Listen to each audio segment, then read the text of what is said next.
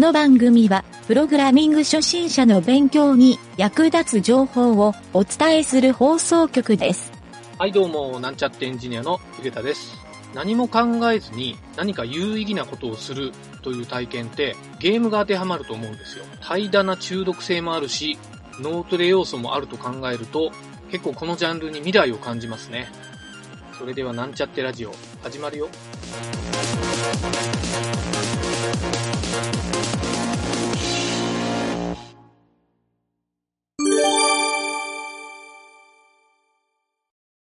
えー次からはですね、ここからはちょっとあんまりグルーピングがしづらいので単独でいきますが、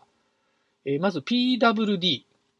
はい、これはですね、最初の方にちょっと話したカレントディレクトリを表示するというコマンドになってですね、今自分がどのフォルダ、どの階層にいるかというのを表示してくれます。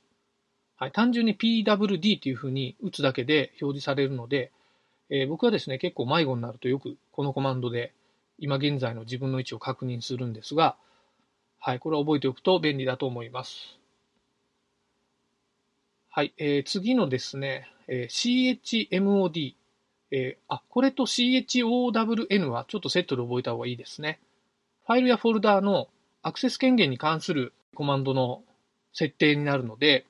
えーまずですね、この CHMOD はですね、チェンジモードの略なんですけど、モードっていうのは、いわゆるアクセス権限のことで、777がフルアクセスっていうふうに言われる、えー、なんでしょうね、ファイルのアクセスできる状態を表すモードっていうのがあるんですね。はい。これは実は Mac も Windows も同じモードを持っていて、ファイルの読み込み、読める人、書ける人、または、えファイルは存在するけど、読むことも書くこともできないと。これを設定することができてですね、それの切り替えを行うというコマンドですね。はい。で、ちょっとこの CHMOD と次の CHOWN はセットで覚えてもらいたいんですけど、次の CHOWN はチェンジオーナーの略で、えこれはですね、そのファイルにアクセスができるユーザー名を指定できると。まあ、変更できる。チェンジできるっていうことですね。はい。コマンドになるので、えー、もともとですね、自分がそのファイル権限を持っていなければ、えーチェンジモードで切り替えてもアクセスはできないので、確実にファイルの所有権という、このオーナー権限を持っているっていうのが前提で、えーチェンジモードを行うと。はい。チェンジモードは、まあ、777にするとフルアクセスって覚えてもらうと一番楽なんですが、セキュリティ上ですね、えー755とか744とか666とか、えーそこら辺の数字にするんですけど、ここの数字はですね、ちょっとビットの計算で、えー行う必要があるんですが、よく FTP ソフトとかでは、えーそこのですね、設定が FTP の操作上からサーバー上のそういったアクセス権限の切り替えができたりするので、えーもし気になる方がいたらそこで確認してもらうっていうのもいいかもしれません。はい。まあ、検索したらすぐに説明してあるページにたどり着くんですけどね。はい。はい、じゃあ次行きます。次はですね、find コマンド、find っていう、find コマンドっていうのがあるんですけど、これはですね、ファイルの検索を行うコマンドで、非常に高速に検索ができるので、便利に使うことができます。はい。よく Windows とか Mac では、その OS の中に検索機能っていうのがついてるんですけど、それをコマンドだけで行う機能になりますね。じゃあ次行きますね。次は MAN。これはですね、マニュアルの略なんですけど、えーこうしたですね、今まで説明したコマンドはですね、だいたい MAN の後ろにそのコマンド名を入れると、そのコマンドの説明文が出るんですね。はい。コマンドマニュアルっていうのがもともと用意されていて、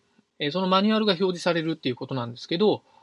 そのコマンドと一緒に使えるオプションとかですね、まあどういった使い方ができるか、サンプルが書かれているものもあったりするので、使い方がわからないものなどを見かけたときに、この MAN コマンドで、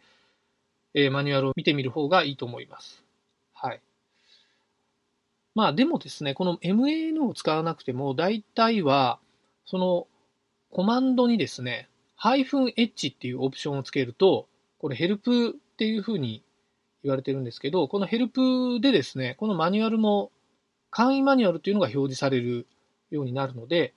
まあそっちの方が便利っていうことも言ってる人もいるので、まあこの辺はですね、覚えておいて問題はないかなと思うので、ぜひですね、マニュアルモードでですね、細かい中のドキュメントを見てみるっていうのも悪くないと思います。はい。で、次にですね、su コマンド。これはですね、ログインしているユーザーをルートユーザーに切り替える。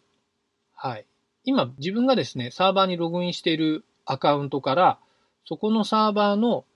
え、管理者であるルート権限に、え、ログインをするという機能になります。はい。まあ、これはもちろんですね、ルート権限のパスワードを知ってないとログインができないので、えー、ちょっとこれは管理者以外は使わないコマンドになるですが、自分がサーバーセットをするときは、必ずこの SU コマンドをよく使うことになるので、覚えておいた方がいいと思います。はい。で、次がですね、SUDO。これはですね、さっきの SU と似てるんですけど、ちょっとですね、Linux OS の裏技的な要素で、えー、sudo っていうふうに言われるんですが、これはさっきの SU がルート権限にログインをするっていう内容だったんですけど、この SUDO はルート権限のコマンド実行を強制的に行うことができる裏技的なコマンドになっているんですが、はい。もちろん、えー、管理権限で、えー、このユーザーはこの sudo、sudo を使えるか使えないかっていう設定もできるので、一概に全員が使える機能ではないんですが、この sudo を使えるようにして、実はサーバーセキュリティを管理するっていう方法もあるので、え、この辺はですね、ちょっと慣れてきたら、ここをですね、設定をして使いこなすというのがいいと思います。はい。よくいろいろなチュートリアルサイトで、この sudo っていうコマンドで、え、ルート権限の実行をするような場面があるので、覚えておいた方がいいとは思いますね。で、最後に、えー、tar。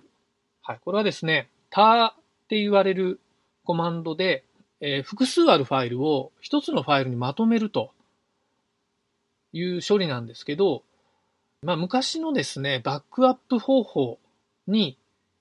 えー、このコマンドの意味があってですね、一昔前のバックアップは、大体がテープデバイスっていう、えー、媒体にですね、バックアップ取っていたんですけど、その時にファイル数が多いと結構めんどくさい処理をしないといけなかったんですね。まあ、1ファイルずつバックアップをするっていうコマンド設定をしないといけない手順だったので、えー、その手順をですね、簡単にするために、複数あるファイルをもう一つにまとめてしまって、でその一つのファイルをバックアップするというのが一般的な使い方だったので、その時に生まれた、えー、コマンドになります。はい。これとですね、えー、この一つにまとめるっていうのが、圧縮と組み合わせた tgz っていう形式があるんですけど、これはこの tar ファイルと GANZIP って言われる圧縮方式。これを組み合わせた、えー、多圧縮になります。はい。この方式を覚えておくと結構便利に使えると思います。はい。こんな感じでですね、コマンドの、えー、使い方15個っていうのを説明してみましたが、えー、まあ、最初のうちはですね、結構難しくて覚えられないと思うので、使ってみてですね、徐々に覚えてもらうのがいいかなと思います。はい、今回はこれまでになります。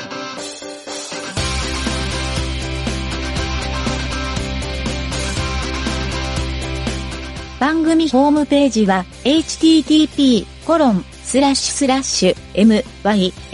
mynt.work スラッシュラジオスラッシュ